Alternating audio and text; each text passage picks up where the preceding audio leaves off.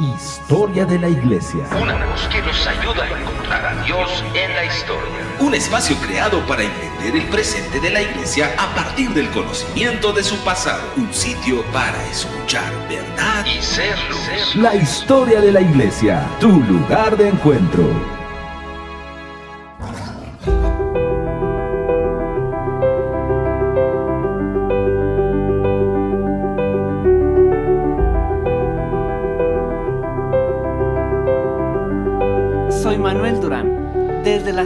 Zacatecas, México. Saludos y bienvenidos a este su programa que le abre una ventana al pasado, permitiéndonos ver a Dios a través de la historia. Acompáñanos en este espacio donde nos encontraremos con el pasado y la comprensión del presente. ¿Cómo fueron los primeros años de la iglesia después de haberse derramado el Espíritu Santo en Jerusalén? ¿Cuáles fueron sus luchas, sus retos y sus victorias? ¿Qué legado nos deja la iglesia de Jerusalén? Quédese con nosotros.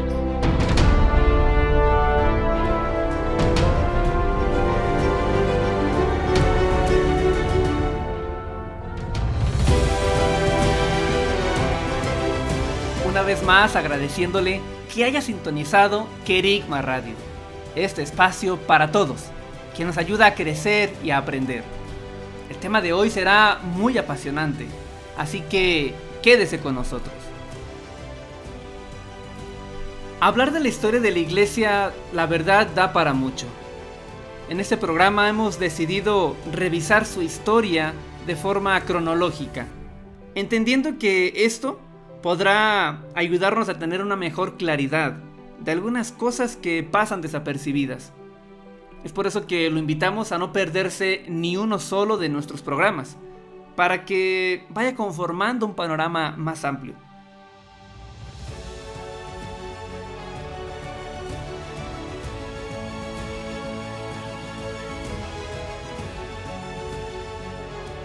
En el programa pasado, describíamos el contexto histórico en el que nace Jesús y en el que surge la iglesia. Un contexto poco generoso, pero sí el ideal para Dios. Así que retomaremos nuestro programa el día de hoy a partir de lo dicho, desde la ascensión de Cristo. La muerte no lo había podido retener. La victoria se escuchó en todas las dimensiones. El Hijo de Dios había resucitado y ahora tomaría su lugar. 40 días estuvo con los discípulos hablando de las cosas concernientes al reino de Dios. Eso nos lo describe el capítulo 1 del libro de Hechos. Pero dice el verso 3 que se apareció vivo con muchas pruebas decisivas. ¿Qué cambios habrá hecho el Señor Jesús en los discípulos durante estos días? Solo podemos decir que cambió la mente. Las dudas y la incredulidad. Todo eso se fue difuminando cuando comieron y bebieron con él. ¿Se pueden imaginar por un momento qué habrá significado para los discípulos que el maestro estaba de vuelta con ellos? A mí solo de imaginarlo se me eriza la piel. El maestro les recordó la gran promesa, aquella que junto con la del Mesías se había escrito, aquella donde se prometía que el corazón de los hijos volverían a los padres, aquella donde se hablaba del espíritu que se encargaría de dirigir a todo el pueblo hacia la voluntad del Padre. Nos escribe el libro de Hechos que justo antes de ascender Jesús, volvió a mencionarlo por su nombre. Vendrá el Espíritu Santo, les dijo, para dar poder, para que sean testigos en Jerusalén, en Judea y en toda Samaria y hasta lo último de la tierra. La comisión estaba bastante clara, hasta lo último de la tierra. Pero, ¿será que esta frase, será que en esta frase los discípulos entendieron que los gentiles también estaban incluidos? Para los discípulos probablemente era suficiente predicar a Jesús como el Mesías con el solo hecho de haberlo visto resucitar. No para los discípulos únicamente, aún para nosotros. Sin embargo, no era suficiente. Haber testificado eso no era suficiente. Se necesitaba al Espíritu Santo para comenzar. Y entonces la promesa llegó. Aquella primavera del año 30, solo 10 días después de la ascensión de Jesús. Ese Pentecostés inauguraría una nueva historia que como ondas sonoras cambiaría la historia del mundo. El cielo tronó en forma de ráfaga impetuosa, dicen las escrituras. La casa donde estaban refugiados hacía días se llenó. Apareció un fuego que formaban lenguas que se repartieron entre los 120 que habían permanecido. La mente de los testigos cambió. Entendieron que el reino de Dios no era algo político, sino más bien algo espiritual. Entendieron que, aunque Jesús había ascendido, seguía gobernando en todos aquellos que aceptaban esto por fe. Les dio fuerza aún en su composición natural, impartiendo en cada uno de ellos un fervor y una capacidad para transmitir el testimonio de una manera convincente para quienes lo escucharan. Este espíritu llegó y, ¿saben una cosa? Permanece morando en la iglesia desde aquel día.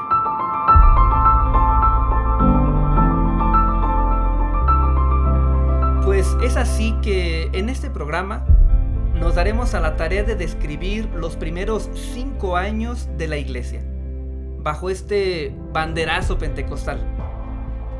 Muchas veces cuando leemos los primeros capítulos del libro de Hechos, nos imaginamos que cada capítulo significa un día.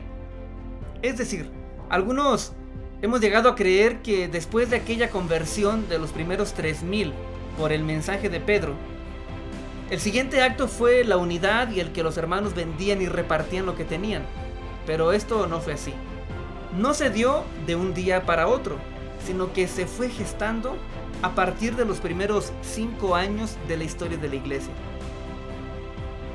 Y saben, cuando leo esto, vienen a mí algunas preguntas.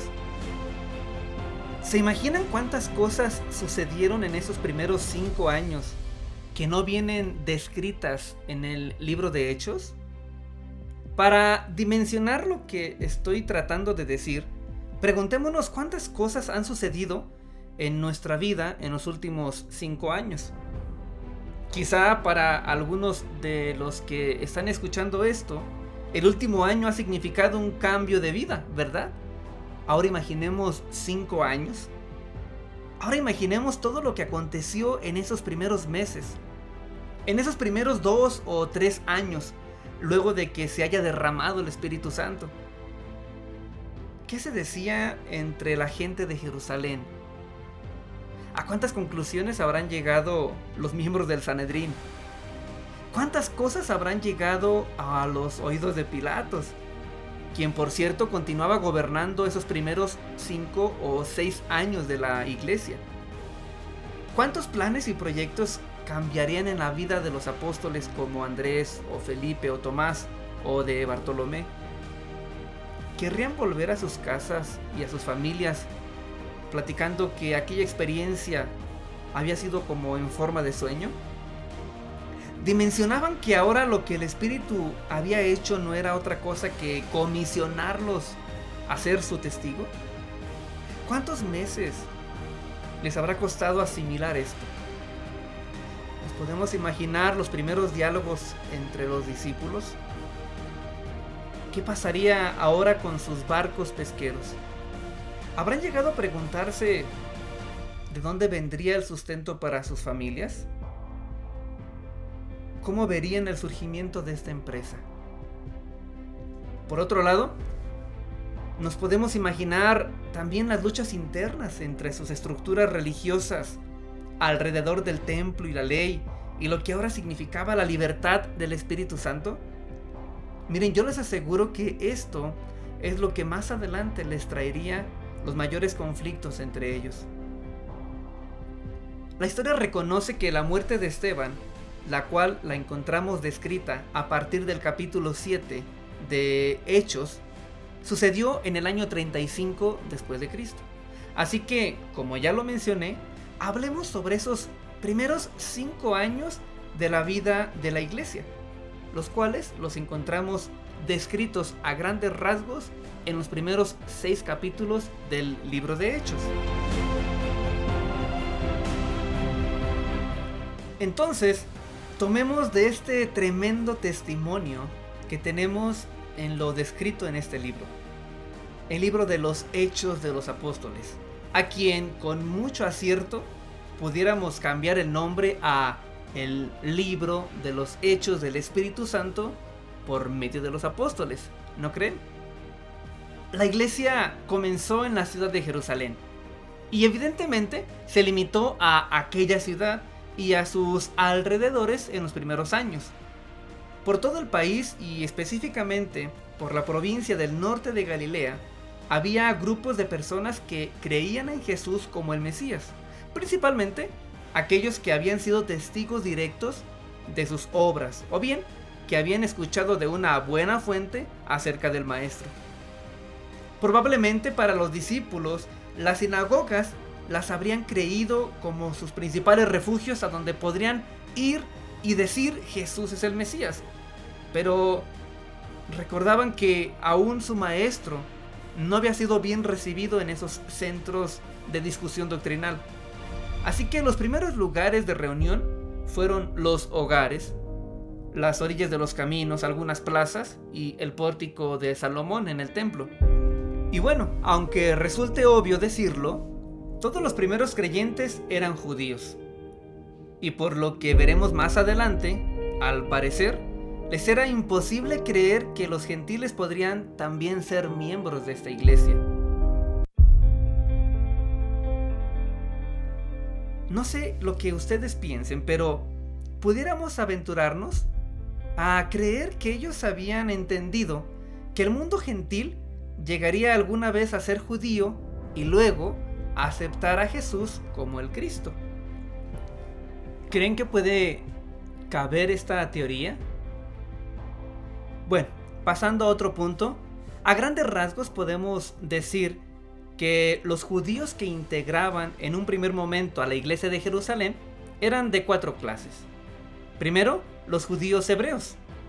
Se trataba de aquellos cuyos antecesores habían habitado por varias generaciones Palestina y eran de pura raza israelita. Su lengua era la hebrea, que ya para entonces había mudado de un hebreo puro a un hebreo arameo. Todo esto sucedió desde que regresaron a Jerusalén luego de la deportación de Babilonia. La historia también llama a esta lengua como Ciro-Caldea. Además de los judíos hebreos, también tenemos a un segundo grupo de judíos conformados por los judíos griegos, o también llamados helenistas. De este grupo de judíos griegos hablamos el programa anterior, diciendo que se trataba de judíos descendientes de la dispersión, de aquellos judíos que habían quedado en tierras extranjeras luego de que el rey Ciro de Persia había permitido que volvieran a habitar Jerusalén. Este tipo de judíos había tanto fuera de Jerusalén como dentro, y algunos otros se habían establecido incluso a las afueras de la ciudad de Jerusalén. Y como sabemos, el idioma griego había sido impuesto después de que Alejandro Magno había conquistado todo ese territorio, pero que los judíos que vivían dentro de Israel, dentro de Jerusalén, habían podido permanecer y evitarlo y, conservar su lengua hebrea aramea, pero no así los judíos que vivían fuera, quienes adoptaron el griego como un idioma primario. A estos judíos llamamos judíos griegos o judíos helenistas, ya que la palabra heleno también significa griego. Estos últimos, estos judíos griegos, eran los más numerosos, no dentro de Jerusalén, sino fuera de él. Se caracterizaban por ser los más ricos y los más liberales, ya que su lejanía del templo, pero también su lejanía de los saduceos o de los fariseos, les había permitido tener una cultura judía pero con ciertas libertades que la cultura griega también les había inculcado. Además de los judíos hebreos y de los judíos griegos, podemos encontrar un tercer grupo de judíos en estos primeros miembros que conformaban la iglesia de Jerusalén. Y se trata de los judíos prosélitos, es decir, personas de sangre extranjera, personas no descendientes de judíos, de sangre, que habían renunciado al paganismo y participaban de las acciones del templo y de la circuncisión. Este grupo de judíos extranjeros eran pocos, pero existían dentro de Jerusalén y fuera de él. Por último, también tenemos a un grupo de personas. Se trata de esos simpatizantes del judaísmo, personas devotas y temerosas de Dios, gentiles que habían dejado de adorar ídolos y asistían a sinagogas, pero a diferencia de los que hemos llamado judíos prosélitos, estos no habían experimentado la circuncisión, pero tampoco se proponían cumplir del todo con la ley mosaica. Entonces, estamos diciendo que dentro de este primer momento de la iglesia en Jerusalén, dentro de estos primeros años, existían entre los judíos cuatro personas, los nacidos en Israel, los judíos helenizados, los judíos prosélitos, es decir, los que se habían adherido y circuncidado sin importar su nacionalidad, y los judíos devotos, simpatizantes que abandonaron simplemente la idolatría. Dentro de la iglesia de Jerusalén, todos ellos coexistían. El libro de Hechos, cuando nos describe la manifestación del Espíritu Santo, en aquel capítulo 2, nos hace referencia de esto. Leo a continuación. Todos fueron llenos del Espíritu Santo y comenzaron a hablar en otras lenguas, según el Espíritu les daba habilidad para expresarse. Y había judíos que moraban en Jerusalén, hombres piadosos, procedentes de todas las naciones bajo el cielo. Y al ocurrir este estruendo, la multitud se juntó y estaban desconcertados porque cada uno los oía hablar en su propia lengua. Y estaban asombrados y se maravillaban diciendo, Mirad, ¿no son galileos todos estos que están hablando? ¿Cómo es que cada uno de nosotros los oímos hablar en nuestra lengua en la que hemos nacido? Partos, medos y elamitas, habitantes de Mesopotamia, de Judea y de Capadocia, del Ponto y de Asia, de Frigia y de Panfilia, de Egipto y de las regiones de Libia, alrededor del Sirene, viajeros de Roma, tanto judíos como prosélitos, cretenses y árabes, les oíamos hablar en nuestros idiomas de las maravillas de Dios. Todos estaban asombrados y perplejos, diciéndose unos a otros, ¿qué quiere decir esto? Como podemos ver, estaban reunidos en esta fiesta del Chabot judíos hebreos, judíos helenizados, judíos prosélitos y judíos devotos. Todos ellos fueron testigos de la manifestación de este hecho que marcaría una nueva era para la historia no solamente de Jerusalén, sino para la historia de la humanidad. Ahora hacemos una breve pausa y volvemos.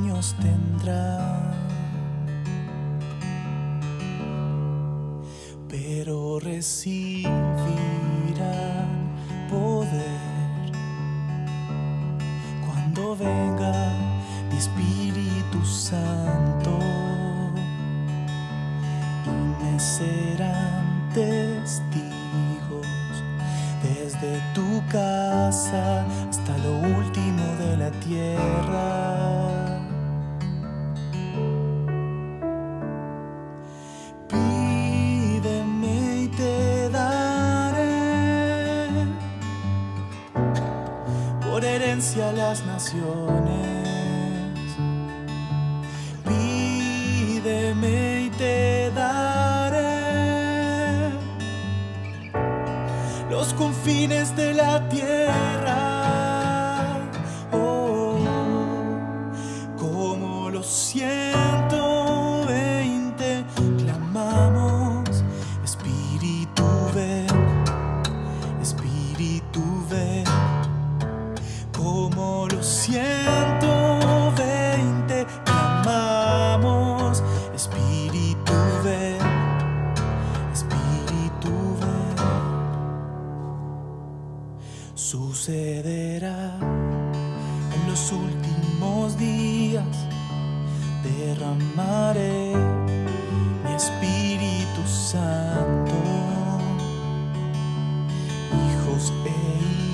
Hijas profetizarán, visiones y sueños tendrán pero recibirá poder cuando venga el Espíritu Santo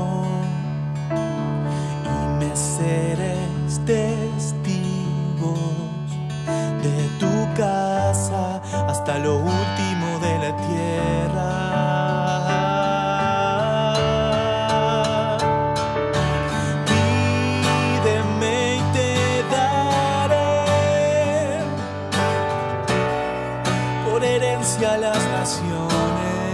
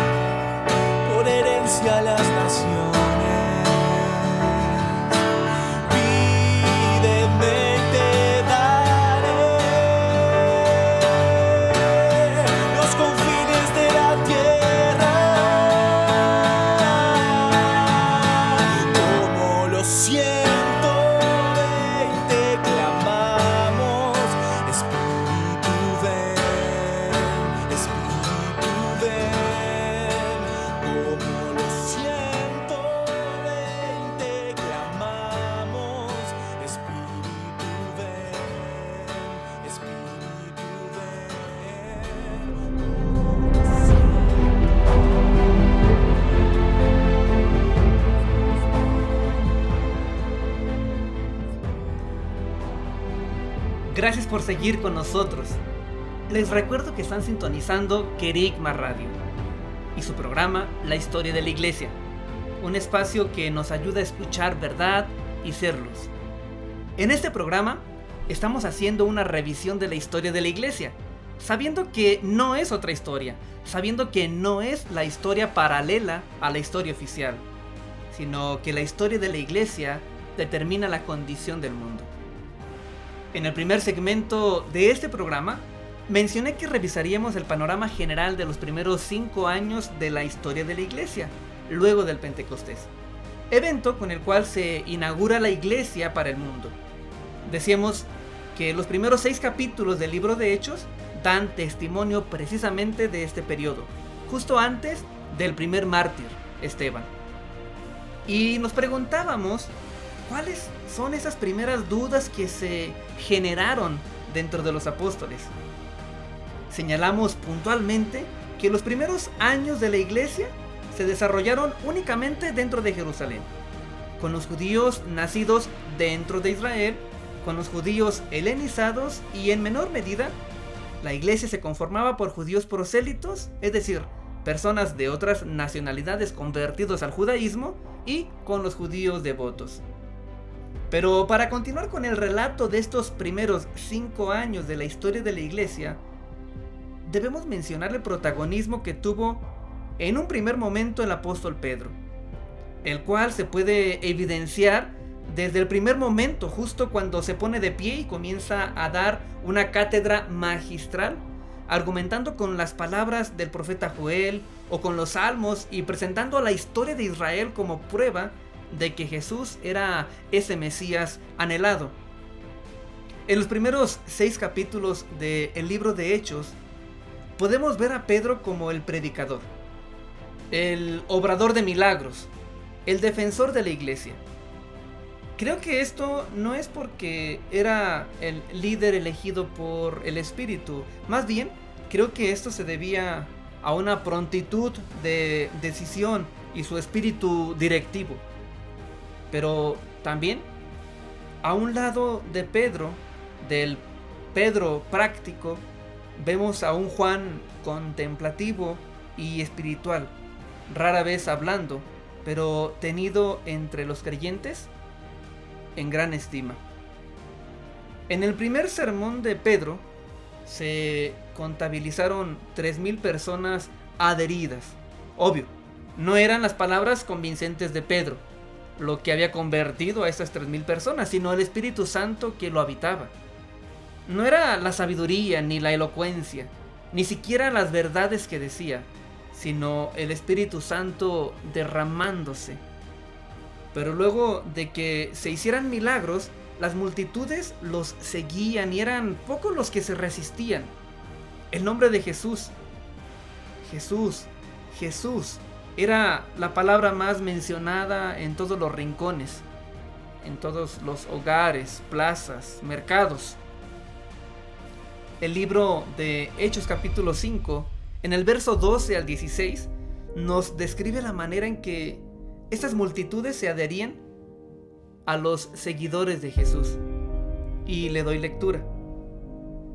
Por mano de los apóstoles se realizaban muchas señales y prodigios entre el pueblo y estaban todos unánimes en el pórtico de Salomón. Pero ninguno de los demás se atrevía a juntarse con ellos.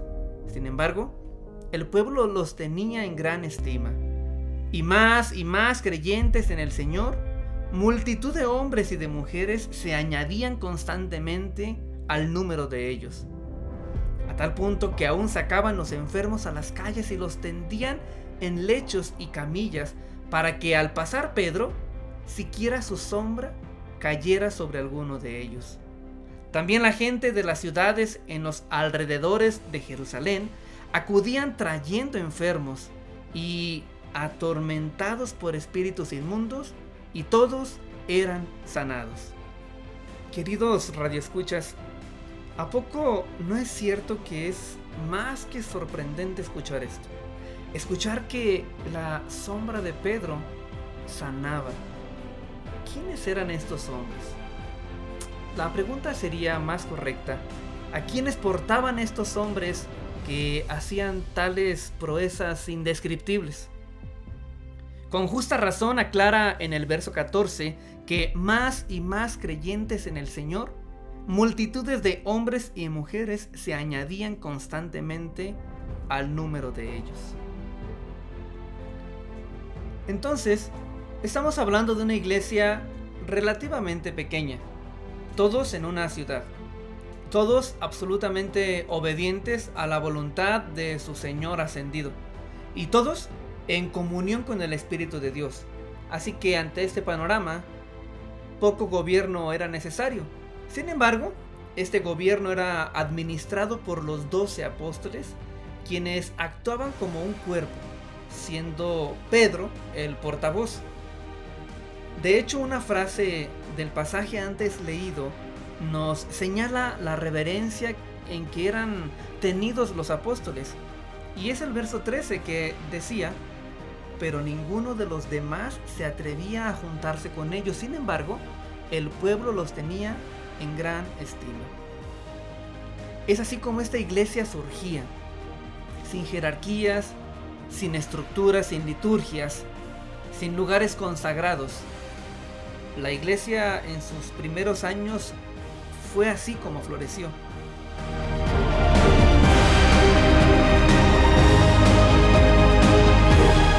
La teología de esta primera iglesia era simple. Arrepiéntanse, conviértanse y reciban al Espíritu Santo. El arma que tenían y los medios que habrían de llevar al mundo a los pies de Cristo era el testimonio de sus miembros. Y no podemos evitar mencionar el verso tan conocido y a la vez tan añorado por nosotros como iglesia actual. Aquel que dice, día tras día continuaban unánimes en el templo y partiendo el pan en los hogares, comían juntos con alegría y sencillez de corazón, alabando a Dios y hallando favor con todo el pueblo. Y el Señor añadía cada día al número de ellos los que iban siendo salvos. Qué maravilla es leer esto, es, es añorado por nosotros.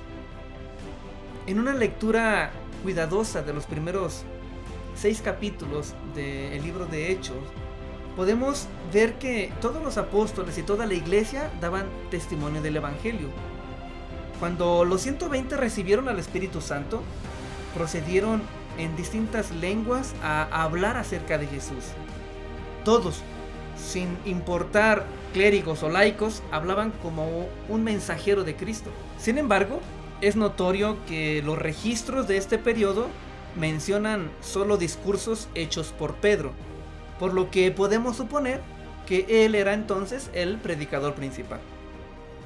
En estos discursos podemos ver tres características podemos ver que establecía que Jesús era el Mesías y que ahora reinaba en el reino de los cielos y a quien cada miembro de la iglesia debería mostrar lealtad y obediencia. Dentro de los discursos de Pedro también podemos encontrar otro pilar y era la resurrección de Jesús. Es decir, que había muerto en la cruz, había resucitado y no moriría jamás. Y también podemos encontrar un tercer pilar en estos discursos de Pedro, en donde hablaba de la venida de Jesús, es decir, que aquel que había ascendido a los cielos habría de volver a la tierra y que gobernaría sobre su iglesia. Aunque cabe aclarar que Jesús, como sabemos, pues había dicho que de la hora de su regreso a la tierra ni los ángeles y ni aún el Hijo mismo lo sabía, sino solamente el Padre. Con todo eso, la expectación de su venida era general y pensaban, creían de verdad que ocurriría pronto. Para este momento la iglesia necesitaba una ayuda sobrenatural. La verdad era esa. Pues se proponían sin armas y sin prestigio social, sin poder militar ni economía, transformar a una nación. A pesar de saber que se enfrentarían a los poderes de la religión nacional y a los del Estado. Pero esta ayuda que ellos necesitaban, esta ayuda sobrenatural, apareció en forma de grandes obras y maravillas. En el libro de Hechos capítulo 4 versos 30 y 31 dice, mientras extiendes tu mano para que se hagan curaciones, señales, la historia de la iglesia mediante el nombre de tu santo siervo Jesús. Después de que oraron, el lugar donde estaban reunidos tembló. Y todos fueron llenos del Espíritu Santo y hablaban la palabra de Dios con valor. ¡Wow! Es tremendo leer esto. Esta era la ayuda sobrenatural que la iglesia de Jerusalén necesitaba en estos primeros meses. Y saben, es la ayuda sobrenatural que está a nuestro alcance y que nosotros también seguimos necesitando. Tenemos el registro de un tremendo milagro de sanidad en el capítulo 3 de este libro de Hechos. Se trata de un hombre de 40 años que era cojo de nacimiento y quien fue restaurado solo por el dicho de Pedro y claro, en el nombre de Jesús. Esto les traería una cosecha de más almas. Y es que era inevitable, porque aquel que habían crucificado seguía haciendo maravillas, pero ahora por boca de sus apóstoles. pero ahora vamos a una breve pausa y ya volvemos.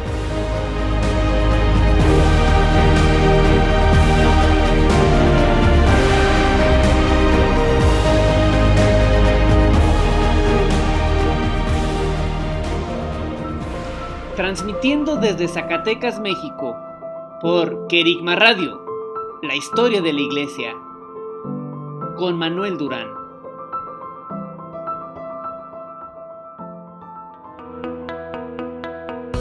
Estás en sintonía. Estás en sintonía de Kerigma Radio. De Kerigma Radio. Extendiendo el mensaje del reino de Dios a todas las naciones de la tierra.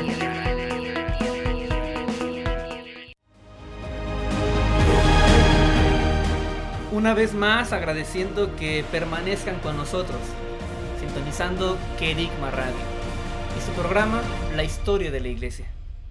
Les recuerdo que estamos transmitiendo desde la ciudad de Zacatecas, México. Su servidor, Manuel Durán. En este espacio nos hemos comprometido a darle voz a la historia de la iglesia, sabiendo de esa necesidad que tenemos de escuchar verdad y a partir de ello, cimentarnos en aquel que es la roca. En este programa de hoy, estamos revisando los primeros cinco años de la historia de la iglesia que abarcó desde el Pentecostés y hasta la aprehensión de Esteban. Es decir, estamos revisando a grandes rasgos los primeros seis capítulos del libro de Hechos del Espíritu Santo a través de los apóstoles. Hemos venido revisando un escenario inmediatamente después del derramamiento del Espíritu Santo. Señalamos las para nosotros inconcebibles maravillas que se describen en estos primeros capítulos, así como el protagonismo de Pedro en este primer momento de la iglesia, la cual, por cierto, solo hemos ubicado su desarrollo dentro de Jerusalén y estaba conformada por judíos hebreos, judíos helenistas, los prosélitos y también los devotos o también llamados judíos simpatizantes.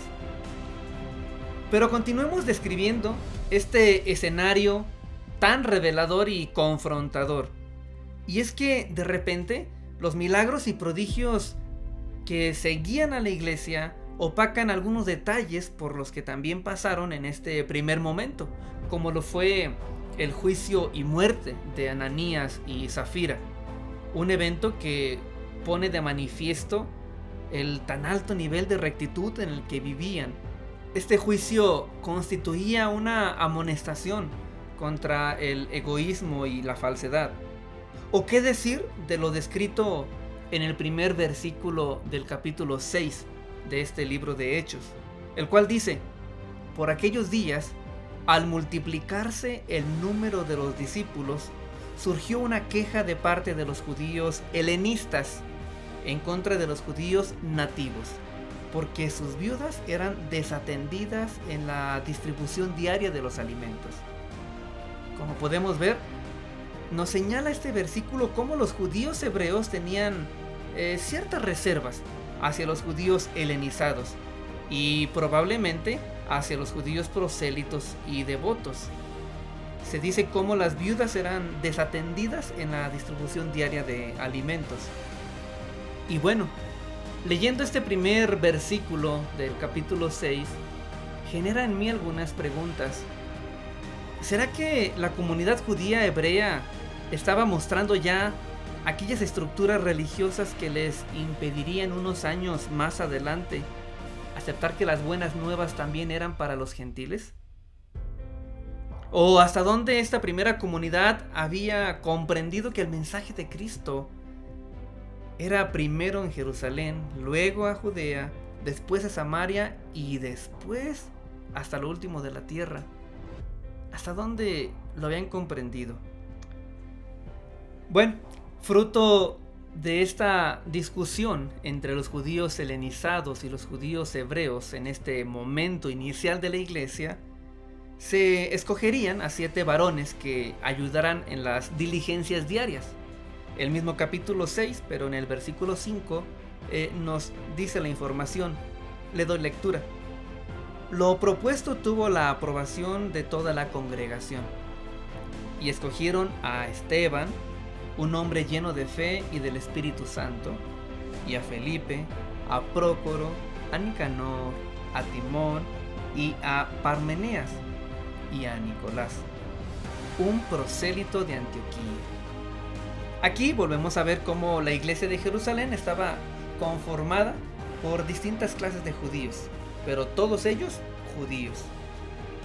Además de lo dicho, es decir, de este juicio y muerte de Ananías y Zafira, o de lo descrito en este primer versículo del capítulo 6 sobre la discusión entre hebreos, judíos hebreos y judíos griegos, podemos ver también la amenaza de la religión que se estaba comenzando a evidenciar cuando los milagros se fueron multiplicando y por lo tanto testificaban quién era Cristo.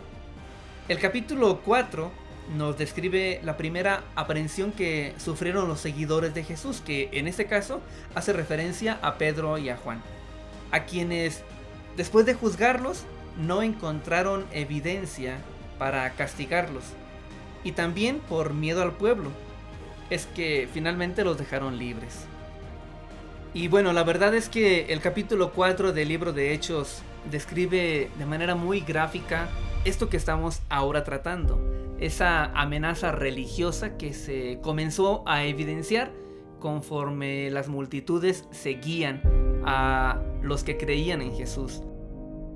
Pero no solamente se trata de esta aprehensión de Pedro y Juan, del capítulo 4, también en el capítulo 5 de este libro de Hechos se describe una segunda aprehensión también de Pedro y de Juan, pero de la cual fueron librados por la noche por medio de un ángel, quien les ordenó que siguieran predicando.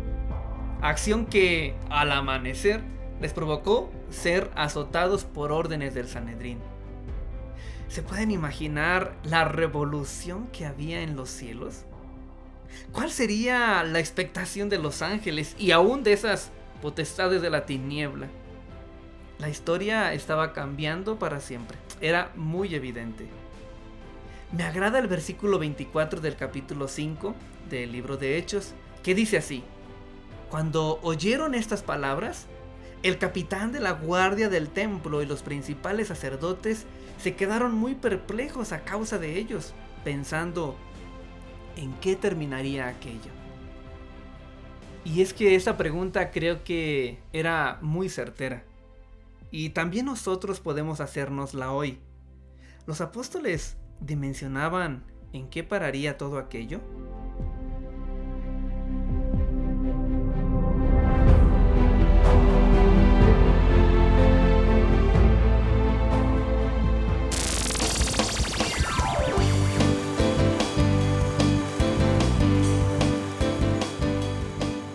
Estás en sintonía de Querigma Radio. Radio. Extendiendo el mensaje del reino de Dios a todas las naciones de la tierra. A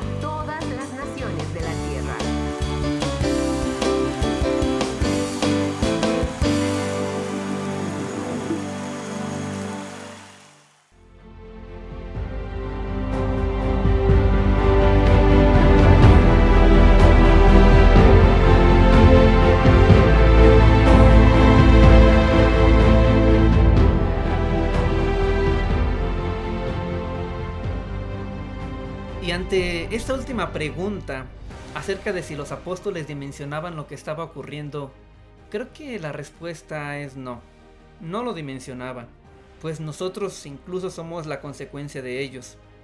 ¿O acaso nos habrán visto? Una buena pregunta, ¿no creen?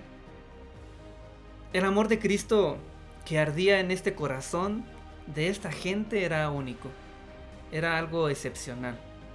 Mostraban un amor hacia sus hermanos y una unidad en el espíritu, además un gozo. Y especialmente había un interés en las necesidades de toda la iglesia. En esos primeros seis capítulos que hemos venido analizando en ese programa de manera muy general, podemos leer más de un caso en donde los discípulos ricos vendían todo lo que tenían y lo ponían a los pies de los apóstoles. Me agrada la manera en que lo describe los siguientes versículos. Dice así, la congregación de los que creyeron era de un corazón y un alma, y ninguno decía ser suyo lo que poseía, sino que todas las cosas eran de propiedad común. Con gran poder los apóstoles daban testimonio de la resurrección del Señor Jesús, y abundante gracia había sobre todos ellos.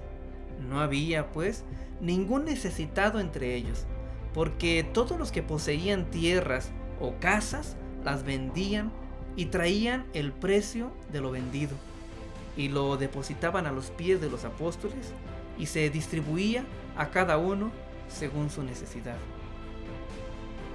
Bueno, y también es importante que se haga notar que estos hechos eran enteramente voluntarios, no eran movidos por ninguna ley antes escrita, ni porque los pobres demandaban los bienes o las riquezas de los otros. Esto era únicamente movido por el Espíritu Santo, por un sentido de desear reproducir lo dicho en el Sermón del Monte. Esas acciones también tenían un sentido entre la iglesia de Jerusalén, porque ellos esperaban el inminente regreso de Jesús, del Mesías, a quien muchos habían visto y tocado pocos años atrás. Apenas unos meses atrás, algunos de los que estaban participando en esta iglesia de Jerusalén habían tocado a Jesús. Habían puesto incluso sus dedos en sus llagas. Así que la esperanza era todos los días. Todos los días esperaban si ese era el día en que Jesús volvería. Y si así fuera, pues entonces las propiedades y los bienes materiales ya no tenían ningún valor ni serían necesarios.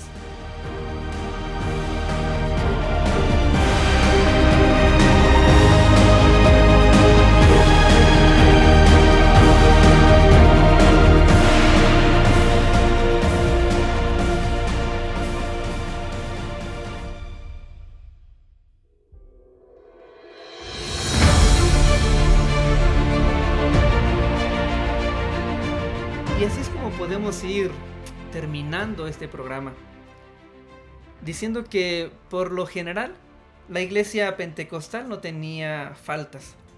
Era poderosa en la fe y en el testimonio, pura en su carácter. Tenía sobre todo un abundante amor. Quizá con el único desacierto de no haber tenido ese celo misionero, quizá estorbado por sus estructuras religiosas necesitarían más bien el estímulo de la persecución para que salieran a cumplir la gran comisión. Y es así como hemos llegado al final de nuestro programa. Habiendo recorrido brevemente y de acuerdo a lo que las escrituras en el libro de Hechos nos describen sobre los primeros años de la iglesia. Y expresar a Cristo. Una iglesia poderosa, majestuosa, que se multiplicaba por centenares que vivían genuinamente y a quien también llegaron a estorbarle algunas estructuras religiosas de las cuales también se encargarían de deshacerlas el Espíritu Santo más adelante. Gracias una vez más por habernos escuchado en la historia de la iglesia. Esperamos que ese tiempo haya formado en usted un panorama más amplio. En nuestro siguiente programa hablaremos del enemigo que tuvo que vencer la iglesia en sus primeros años. ¿Cristo era para los judíos o también para los gentiles? No se lo pierda.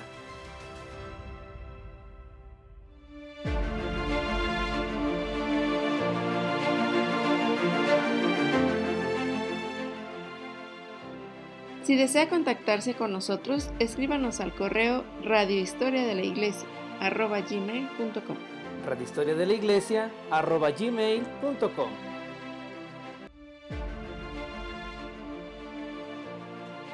Y les recuerdo que este es su programa, donde abrimos una ventana al pasado, permitiéndonos ver a Dios a través de la historia. Se despide de ustedes Manuel Durán, desde la ciudad de Zacatecas, México. Y les recuerdo, fuimos creados para contener y expresar a Cristo.